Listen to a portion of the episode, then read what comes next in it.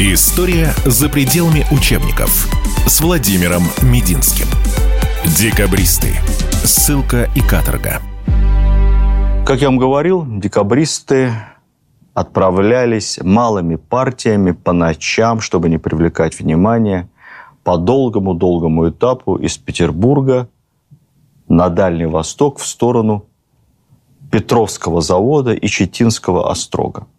Петровский завод – это сейчас небольшой город районного уровня. Называется он, по-моему, Петровск-Забайкальский, если мне память не изменяет. Как раз э, в бывшей Читинской области, ныне это Забайкальский край. Город основан давно. Там были так называемые железноделательные заводы. По-нашему, металлургическое предприятие.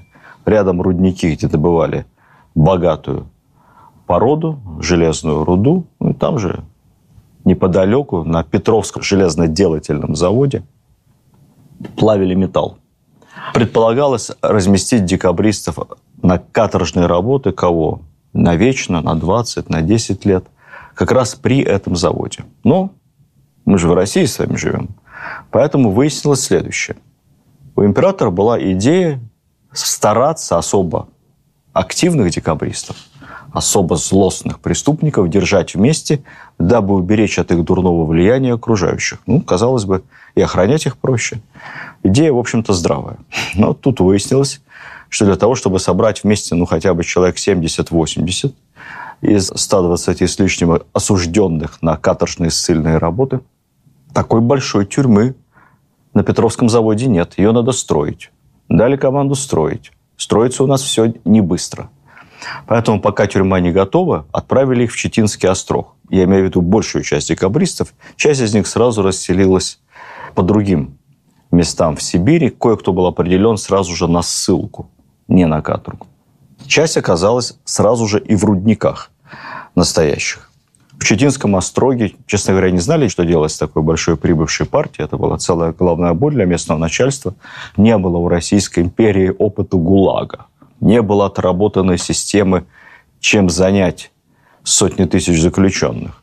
Поэтому эти 70 с небольшим человек определили на разного рода земляные работы, столярные работы, рубили лес, но главным образом что-то копали и благоустраивали вокруг. Чита на тот момент это никакой не город, конечно. Чита это, как писал декабрист Бестужев, цитирую, «ничтожная деревенька». С тех пор существенно выросла. И только через несколько лет, когда была наконец-то достроена вот эта специальная тюрьма для декабристов при Петровском заводе, их, соответственно, перевели туда. Но прежде чем мы поговорим с вами о каторге, о работе декабристов во глубине сибирских руд, я хочу рассказать вам поподробнее историю, о которой мы все, конечно, слышали, но, может быть, не все знаем нюансы. Это история жен декабристов. История трогательная, история невероятно романтичная и очень поучительная. Есть такая глупая шутка, сочиненная явно в новейшие времена. Жены поехали за декабристами в Сибирь и испортили им всю каторгу. Ну, если честно, не смешно. Потому что на самом деле все это история любви. А еще в большей степени история подлинной христианской верности. Ведь во время венчания, мы знаем, люди клянутся быть вместе и в горе, и в радости. И что ж, многие жены, несмотря ни на что, оказались верны этой клятве. Вообще декабристы люди молодые и, главным образом, холостые. По состоянию на 14 декабря женатых декабристов, ну, из числа осужденных в будущем, было меньшинство – всего 23 человека. После приговора вдовами осталась жена Релеева, повешенного, и еще одного декабриста, который умер во время следствия, находясь в застенках. Таким образом, как бы по считалочке осталась 21 жена. Всем им император Николай I, который очень четко проводил политику принципиально не мстить наоборот, всячески помогать родственникам, чтобы показать справедливость самодержавной власти. Всем им Николай I предоставил право развода. Это важно, потому что развестись в то время было очень и очень тяжело. Жены осужденных государственных преступников могли это сделать вот так вот легко по щелчку. При этом в случае развода за женами сохранялось абсолютно все имущество семейное, все имущество мужа. Ничего не конфисковывалось. Никак финансово. Ни один из декабристов, как бы богат он ни был, не наказывался государством. Священное право частной собственности дворянской. Ну, естественно, за женами оставлялись титулы, дворянское положение, дети. Титул переходил, соответственно, детям по закону. Однако 10 жен, половина, отказались от царской милости и предпочли стать женами, выражаясь современным языком, врагов народа. На самом деле хотела даже больше, но в силу разных обстоятельств не все смогли. Николай удивился, мягко скажем. Знаете, как тогда шутили, во Франции понятно, почему происходят мятежи, потому что сапожники и лавочники хотят стать князьями. Но у нас-то чего? Неужто князья хотят стать сапожниками и трубочистами? уникальность русского декабристского движения. Узнав о том, что многие жены отказываются от развода и хотят сопровождать своих мужей в Сибирь, Николай издал распоряжение, согласно которому все жены ссыльно-каторжных должны были письменно отказаться от прежнего звания. Почти все уехавшие оставляли в России детей. Волконская оставила сына, Муравьева, через которую Александр Сергеевич передавал письмо своему другу, трех детей, Давыдова аж шестерых. Детей обычно пристраивали к родственникам. Дети, рожденные в Сибири, записывались в крестьяне. Запрещено было брать с собой ценные вещи и крупные суммы денег. Будем реалистами. Это не значит, что жены приехали к своим супругам, и им там дали какие-то отдельные коморки, жить вместе и как-то помогать им в свободное от каторжного труда время. Нет. Жены жили отдельно первые годы. И имели только право свидания один-два раза в неделю, не более. Несколько персональных историй ссыльно-каторжных княгинь и графинь я вам сейчас расскажу. Наиболее известная – жена несостоявшегося диктатора, князя Трубецкого. Екатерина Трубецкая, 25 лет. Она знала о восстании и, как могла, пыталась отговорить мужа. Происходит Катя из семьи, как бы сейчас сказали, уральского олигарха. Одна из богатейших фамилий империи. Ее мать вообще считалась самой богатой женщиной XVIII века. 75 тысяч крепостных, заводы на Урале. Отец ее был, кстати, статс-секретарем Екатерины II. В общем, если князь Трубецкой – это знатный, богатый, красивый, и геройский парень, как бы сейчас сказали, то жена его молодая – это не просто красавица, это одна из самых богатых невест в России. Она выросла в семье, которая буквально кичилась своим состоянием. Но, тем не менее, бросила все, от всего отказалась, и первая добилась права сопровождать мужа. Добиралась очень долго. Несколько месяцев до Иркутска, а там иркутский губернатор получил секретное предписание побудить ее вернуться назад. То ли жалко ее было Николаю, то ли он не хотел, честно говоря, создавать прецедент. Я склоняюсь ко второму. И в Иркутске он задержал ее на пять месяцев, не разрешая свидания с мужем. Помимо отказа от всех прав, они должны были также согласиться не вести переписку напрямую со своими родственниками, только через переиллюстрацию у тюремного начальства, а также не получать никаких денег, тоже только с разрешения и через руки тюремного начальства. Ну, в конце концов, она добилась своего, ее доставили на рудник. Трубецкой в числе первой партии декабристов оказался в самом тяжелом положении. Они действительно работали в настоящем руднике, под землей, в цепях, с тачками. В общем, все как на самой настоящей страшной каторге. Встретившись с мужем, она упала в обморок, увидев ободранного в лохмотьях, исхудавшего в кандалах князя. Люди там менялись внешне, как вы понимаете, очень быстро. Уже чуть-чуть попозже она, пообвыкнув, спросила как-то мужа, что это вот за бродяга такой ободранный с бородой проходит мимо, тоже с тачкой в кандалах. Это какой-то каторжник-преступник из мужиков. Была страшно удивлена, когда узнала, что этот бродяга, такой самый блестящий из петербургских кавалергардов Анинков, с которым она много раз танцевала у императора на балах.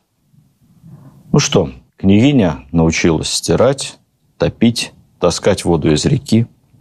Постепенно они обживались, но первое время бытовые условия были ужасные. Трубецкая вспоминала, что они жили в бараке первую зиму, закутавшись во все, что только можно, спали – было холодно настолько, что если волосы соприкасались с внешней стеной, то они намертво к этой стене примерзали. Их горячей водой отдирали. Интересная история с детьми. Дело в том, что у Трубецких не было детей. Что-то не получалось никак в Петербурге.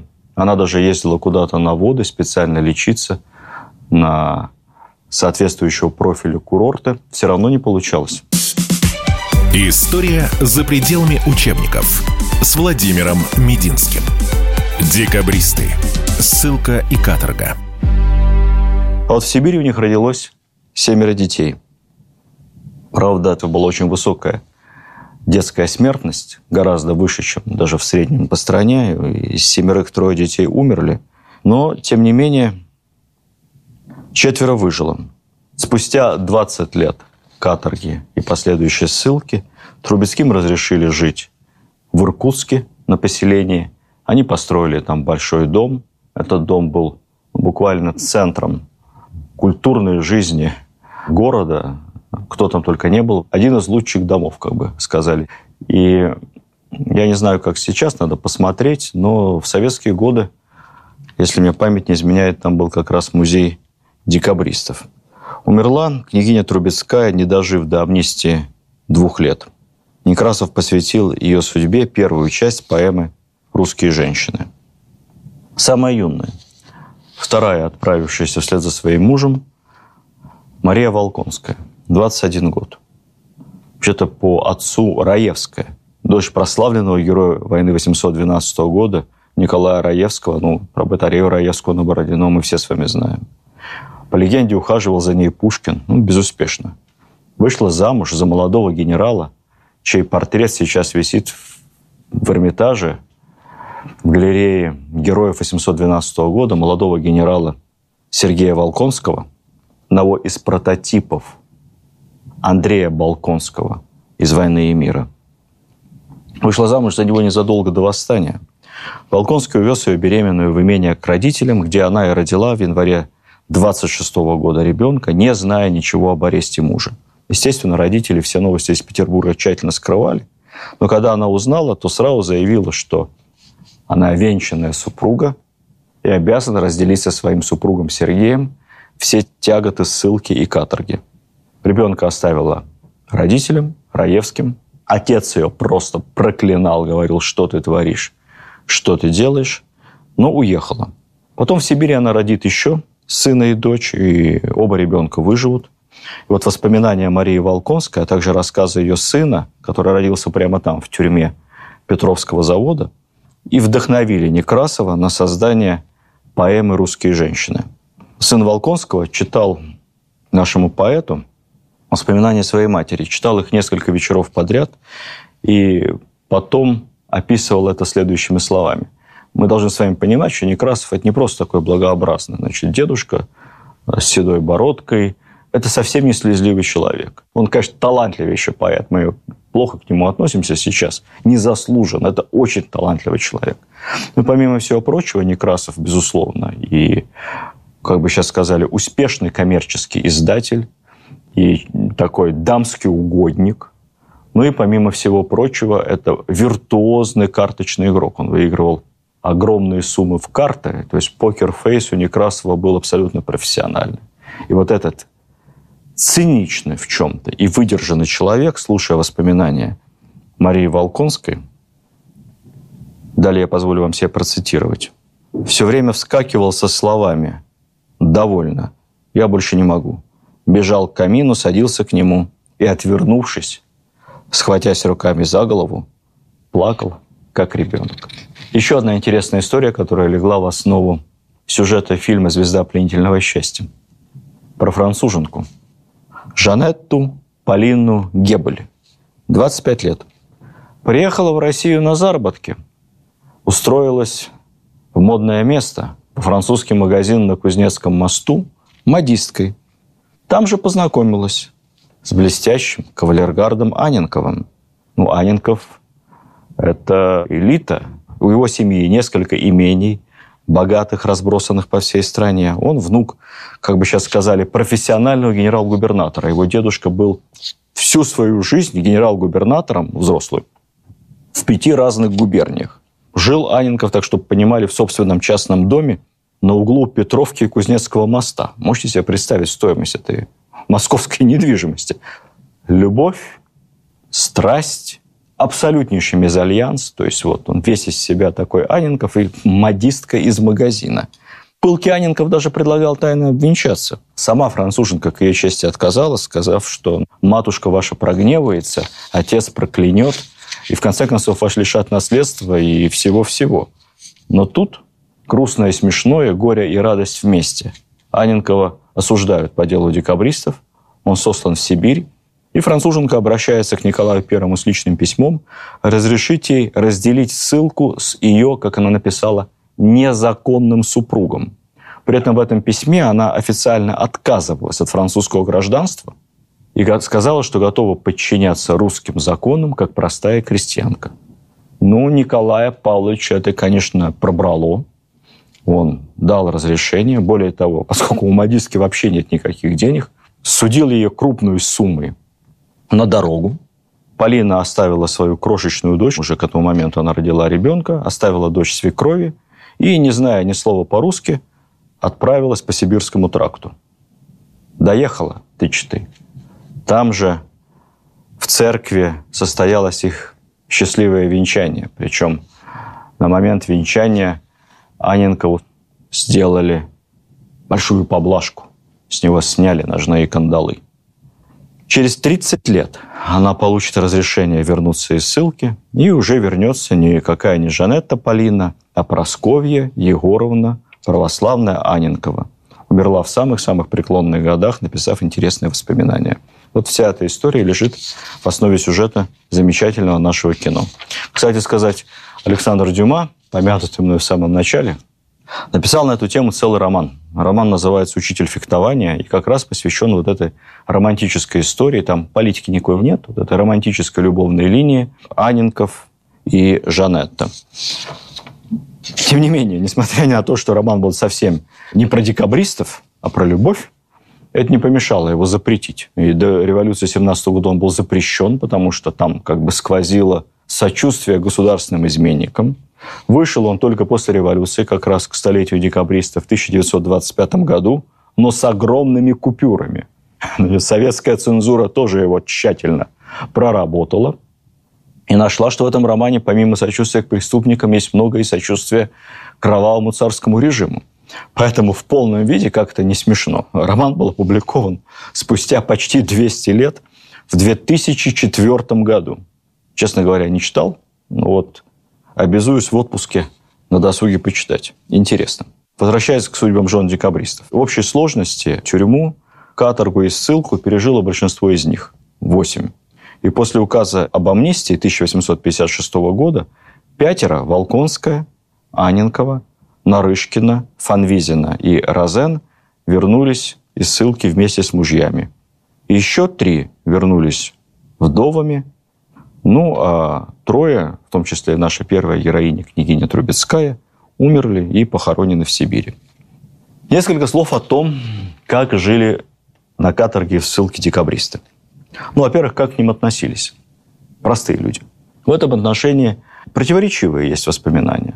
С одной стороны, например, Мария Волконская пишет, цитирую, «Теперь я жила среди этих людей, принадлежащих к последнему разряду человечества». Ну, имеется в виду она жила среди каторшников, причем самых обычных, в том числе уголовных каторшников. А между тем мы видели с их стороны лишь знаки уважения. Скажу больше. Они называли наших узников не иначе, как «наши князья», «наши господа». А когда работали вместе с ними на руднике, то предлагали исполнять за них самую тяжелую урочную работу. Приносили им горячий картофель, испеченный в зале. Есть и другие, конечно, свидетельства, что кто-то относился к декабристам злобно, особенно по дороге, по пути, на этапе. Ну, вы знаете, как у нас это бывает. О, посадили какого-нибудь большого начальника, так ему и надо. У нас просто так никого не сажают. Вот, наконец-то царь-батюшка взялся из-за этих князей. Стали бар отправлять в Сибирь на каторгу. По делам им. Хорошо. Так и надо. На месте на самом деле все менялось. И отношения стали гораздо более нормальными, человеческими. Повторюсь, те, кто прибыли первыми, оказались на руднике, у них была самая тяжелая работа.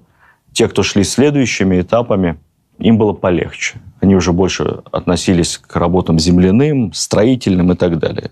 Самое главное, может быть, самое интересное во всей нашей долгой истории про декабристов, они показали себя в основной своей массе очень хорошими, порядочными и твердыми людьми, со стержнем.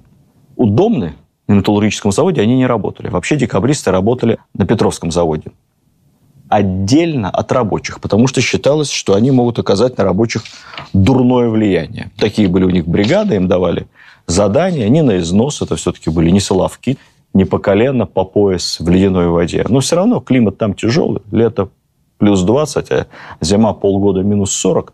Вот они земляные строительные работы осуществляли. Они организовали артели. В рамках этой артели помогали бедным офицерам, бедным декабристам перераспределяли подарки немного, посылки. У кого были деньги, оплачивали общие обеды, общий стол, закупали какие-то товары, нужные для всех декабристов, для членов артели, одежду по возможности, определяли в школу детей. Формально надзор и цензуру за перепиской, за передачами осуществлял специально назначенный Николаем. Тюремщик, комендант Петровской тюрьмы, некто Липарский. История за пределами учебников с Владимиром Мединским. Декабристы. Ссылка и каторга. Липарский это был, ну, такой русский поляк, хороший поляк. Служил когда-то в армии адъютантом самого Румянцева.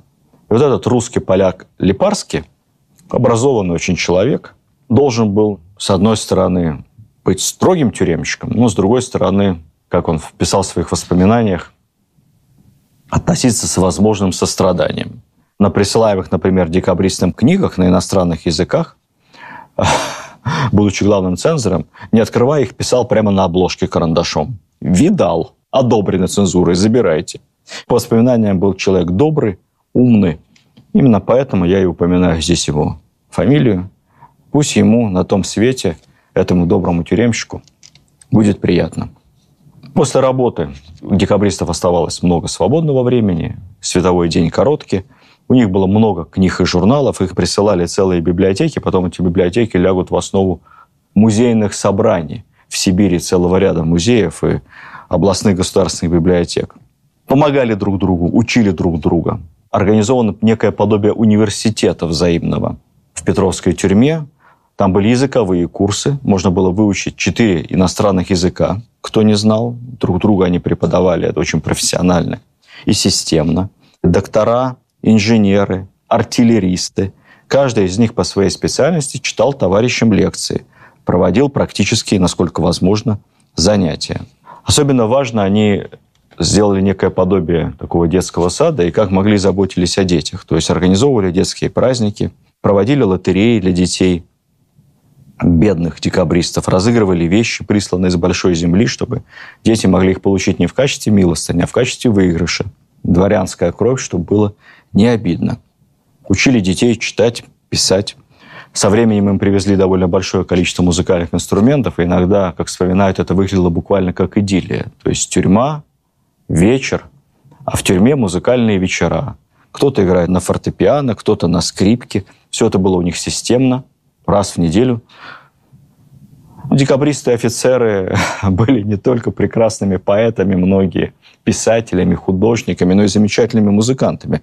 Например, каторжник Петр Свистунов, сын камергера и княжны, фрейлины императрицы, кавалергард, считался в тот момент одним из самых лучших исполнителей на фортепиано и виолончели. Он выступал в столице дуэтом с прославленным композитором Алябьевым.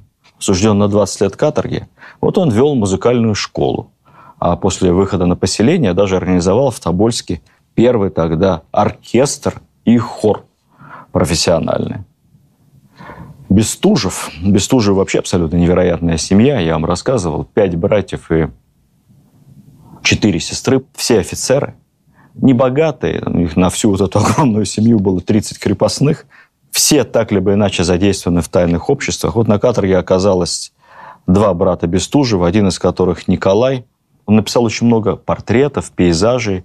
Это художник профессионального национального уровня, можно сказать. Посмотрите портреты Бестужева. Он писал портреты декабристов, детей, жен.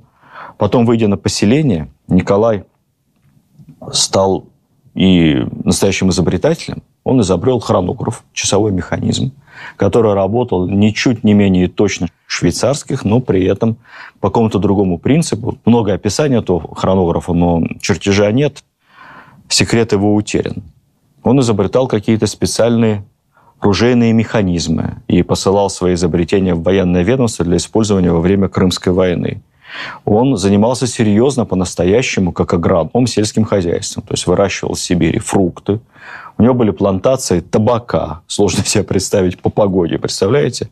Потом он увлекся вместе со своим братом Александром буддизмом, встречался с главным ламой в том регионе – писал какие-то философские труды на тему буддизма. В общем, это были очень талантливые люди. Находясь на каторге, Николай Бестужев освоил профессию кузнеца. Когда им разрешили снять кандалы, из этих кандалов, из этого железа ковал всем крестики, кольца. И все декабристы их жены носили кольца, сделанные из железа, как писала Мария Волконская, мужниных кандалов. Профессия непростая. Я недавно был в Кижах, часто туда езжу, очень люблю это место – но там есть народный умелец-кузнец, который как раз в вашем присутствии может выковать кольцо из металла. Попробуйте. Не получится без специального обучения. Николай Бестужев жил гражданским браком с местной девушкой, буряткой по национальности. Кровь и гены были крепкие, у них родилось 9 детей. Одна из дочерей Бестужева, сложно себе это представить, умерла в начале 30-х годов 20 века в эмиграции в Харбине. Дочь декабриста дожила до 30-х годов. Кто-то из декабристов делал модели мельниц и молотилок, кто-то занимался столярным мастерством. В общем, все, у кого руки были правильно устроены, кто овладел какой-то профессией, им потом пришлось гораздо легче. Почему? Потому что на поселение их расселили по разным регионам России, и там, особенно тем, у кого не было денег, жить было намного тяжелее. Кстати, вместе в тюрьме, как ни странно, у них была ниже смертность, меньше они болели, чем потом, когда разъехались, казалось бы, в более легкие условия, в разные сибирские поселки. Человек – животное социальное, ему нужно общение, нужна человеческая поддержка. Сложно нам это представить сегодня с учетом происходящих вокруг нас в мире событий, но декабристы буквально сражались за право отправиться на войну. И они же боевые офицеры. Многие из них постоянно писали прошение отправить их на Кавказ. Генерал Фанвизин обращался к императору с просьбой разрешить ему рядовым воевать на Кавказе. Ну, кстати, отказали. Что такое Кавказская война? Это такой перманентный штрафбат. Но вот декабристы для себя отправиться рядовым штрафбат рассматривали как привилегию. Большинство из них отказывали, но в общем и целом человек 30 все-таки добились перевода на Кавказ в общей сложности. И каждый третий из них там погиб. Перейдем к заключению, к самому главному, к выводам. Самое удивительное, что восстание декабристов вообще состоялось. Все ведь могло так закончиться разговорами, если бы не вот этот момент, которым они попытались воспользоваться, момент междуцарствия. А могли их всех, в принципе, арестовать заблаговременно, задушить это движение в зародыше, потому что столько писали доносов на декабристов. Вы все не представляете. Только невероятная легкость отношения к этому Александра позволила вообще Загорову хоть в какой-то степени состояться. Есть история про то, как Пестель встречался с Палиным, организатором убийства Павла I. И Палин говорил ему, участников заговора должно быть как можно меньше. Вот у Христа было 12 учеников, и то нашелся один предатель. Поэтому должен быть узкий круг, иначе обязательно предадут. Могли ли декабристы победить? Если бы успехом закончился этот безрассудный авантюристичный план в Петербурге, я думаю, что да. Там у них шансы на победу были. У нас же страна ориентируется на столицу. Ну, что-то там произошло. Кому-то присягнули, кому-то не присягнули. Что-то поменялось. Дальше поскакали бы курьеры по всей стране. И страна бы, я думаю, что достаточно легко присягнула бы новой власти. Чтобы началось после этого следующий вопрос. Но в Петербурге добиться успеха они теоретически могли. На юге, я думаю, нет. У нас все-таки не Испания, не Латинская Америка. У нас революция может произойти только в столице. Нигде иначе. Сегодня с легкостью ставят на декабристах такое клеймо. Мятежники, бунтовщики, проводят всякие аналогии с разного рода нашими несистемными оппозициями. Аналогии неправильные. Мол, надо было по-другому. Крамола ни до чего хорошего не доводит. Надо было идти к царю с петициями. И так постепенно, постепенно, постепенно. Я бы занял здесь такую, может быть, более известную позицию. Я постарался именно поэтому о некоторых из них рассказать подробнее, чем в учебнике. В большинстве своем это действительно люди прекрасной души. Это очень искренние люди. Сибирь Кавказ показали цельность их натуры, их подлинные человеческие качества. Но вопрос не в том, хорошие они люди или плохие.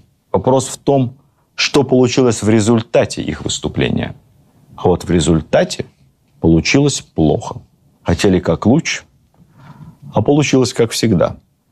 Есть история про то, как один из видных сановников империи встретил, по-моему, Оболенского по пути на каторгу и сказал, «Господи, что вы наделали? Вы же вроде умные люди, что вы наделали? Вы вашим выступлением отбросили Россию в ее развитии на 50 лет назад».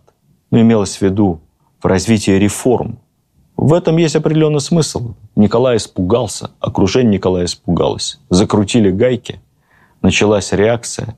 Да, с одной стороны, Николай действительно – заказал себе потом по итогам следствия подготовить служебную записку большую, свод идей декабристов, внимательно эту записку изучал и даже рекомендовал какие-то дельные идеи своим министрам воплощать в жизнь.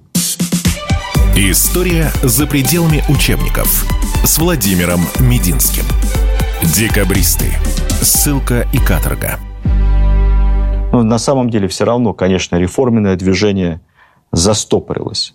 Более того, возникло ощущение у власти, что все-таки за этим наверняка стоят иностранцы, которые хотят разрушить Россию. Все-таки, может быть, они не вольные декабристы, но иноагенты. Что-то здесь такого есть. И вот наша убежденность, что за всем нехорошим, как нам кажется, обязательно стоит за границей, оно берет свои истоки оттуда, от декабристского движения. Еще почему плохо? Потому что очень много лучших людей, самых прогрессивно мыслящих, молодых, современных и могущих сделать многое для своей страны, оказалось, соответственно, заобоченное государство оказалось выброшено из общества. И это не только те 250 осужденных декабристов, но это и члены их семей, это и сотни и сотни других, которые отошли от активной общественной деятельности, охладели, испугались, ушли, как сейчас говорят, в тихую семейную жизнь. Дано его лучше с государством не связываться. Будем жить по тем законам, которые власть устанавливает. Для государства лучше не стало. Что бы было, если бы декабристы победили? Вот он, любимый вопрос из альтернативной истории. Вы знаете, старушка Клио не очень любит сослагательное наклонение – мы попробуем по этому тонкому льду пробежаться. Зависит от того, кто бы победил. Если бы Пестель оказался в Петербурге, если бы общества объединились, если бы Пестель стал диктатором, а не Трубецкой, и с ним, с Пестелем, его команда более решительных офицеров, ну, может быть, и победили бы в столице. Что было бы дальше, не знаем. Могла быть гражданская война и хаос. Могла быть иностранная интервенция. Вспомним с вами, вообще-то действовали правила Венского союза. Все государства, подписавшие обязательства Священного союза тогда на Венском конгрессе, обязывались военными силами участвовать в подавлении революции. Точно так же ведь подавили революцию в Испании, победившую военную офицерскую революцию. Подавили.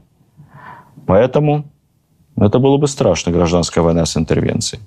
Если бы победили более умеренные каким-то образом, скажем, направление Трубецкого, Муравьева, предложили бы не устанавливать республику, а сделать конституционную монархию, но опять, кто бы был этим конституционным монархом? Константин? Вряд ли. Супруга Александра? Может быть. Если бы это был нерешительный монарх, это одна история. А если решительный, как Анна Иоанновна, ну, взяла бы она в правильный момент всю эту конституцию, и знаете, как кондиции перед всем святым народом. Вот она ваша конституция, молодые люди. Все бы пошло по-старому. У известного писателя, историка Натана Эдельмана есть небезынтересная книга про муравьева апостола. Апостол Сергей. Я давно ее читал, честно говоря, в подростковом возрасте. Но вот там как раз излагается вариативность альтернативной истории, что если восстание Черниговского полка закончилось бы успехом, если бы другие части, где служили декабристы, к черниговцам присоединились. Там дальше идет взятие Киева, успех на юге, восстает Польша и отсоединяется от России. В России начинается, естественно, полномасштабная Пугачевщина. Николай I эмигрирует, бежит в Пруссию. По-моему, вдову все-таки Александра провозглашают царствующей императрицей, она вскоре умирает, была больная женщина, затем республика, директория, ну вот какой-то такой сюжет предлагается там. В любом варианте, я думаю, что любой из декабристов, Пестель, Муравьев-Апостол, Трубецкой, то есть неважно кто, он мог бы удержать власть только в том случае, если бы стал Бонапартом, если бы стал диктатором. Других вариантов не было. А дальше что? чтобы было. Отмена крепостничества – да. Законы – да. Конституция, гражданские свободы. Аляска и Калифорния были бы наши, помним. Идеи Рылеева. Наверное, активно бы исследовали Амур, Сибирь. Вообще декабристы были в этом отношении в Сибири даже такие широкие люди. Они расстояния не боялись. Многие занимались исследованием Дальнего Востока, Амура, новых земель настолько, насколько могли. Безусловно, был бы дан большой толчок развитию промышленности, и, наверное, мы развивались бы в этом отношении быстрее намного и раньше, чем Соединенные Штаты Америки. Раньше бы у нас произошла промышленная революция. Но все бы это сопрягалось с большими издержками, если бы декабристы удержали власть. Но я здесь выскажу и другую крамольную мысль. Но даже если бы декабристы не удержали власть и в итоге проиграли – войне, то фарш, понимаете, ведь нельзя повернуть назад. Все равно к этому моменту уже было бы отменено крепостничество, уже была бы конституция, уже были бы законы и гражданские свободы, и мы через просто все эти тяжелые времена прошли бы гораздо раньше. Я имею в виду, не было бы революции 17 года, не было бы страшной гражданской войны, начавшейся сразу после революции, закончившейся неизвестно когда. Только официально на Дальнем Востоке мы закончили поход. А так неизвестно когда, неизвестно где. Вот эту бы страшную болезнь мы бы и переболели в легкой форме. И намного раньше, в гораздо меньшем масштабе и с гораздо более качественными вождями революции. Все-таки декабристы были не чита красным комиссарам не считаем ни благородством, ни образованием, ни внутренним моральным стержнем. Все-таки это были люди чести. У них слишком много было нравственных ограничений, что можно делать, а что нельзя. Мне очень нравится фраза из Конституции Никиты Муравьева. Вот они верили в это. Хорошо бы, чтобы такие фразы у нас писали и исполняли. В каждой школе, в каждом государственном учреждении. Никита Муравьев писал, раб, коснувшийся земли русской, становится свободным. Вот такой. Они видели русскую землю. Самой свободной. Поэтому вот задумаешься, собственно, что такая за тяжелая печать лежит на нашей любимой стране.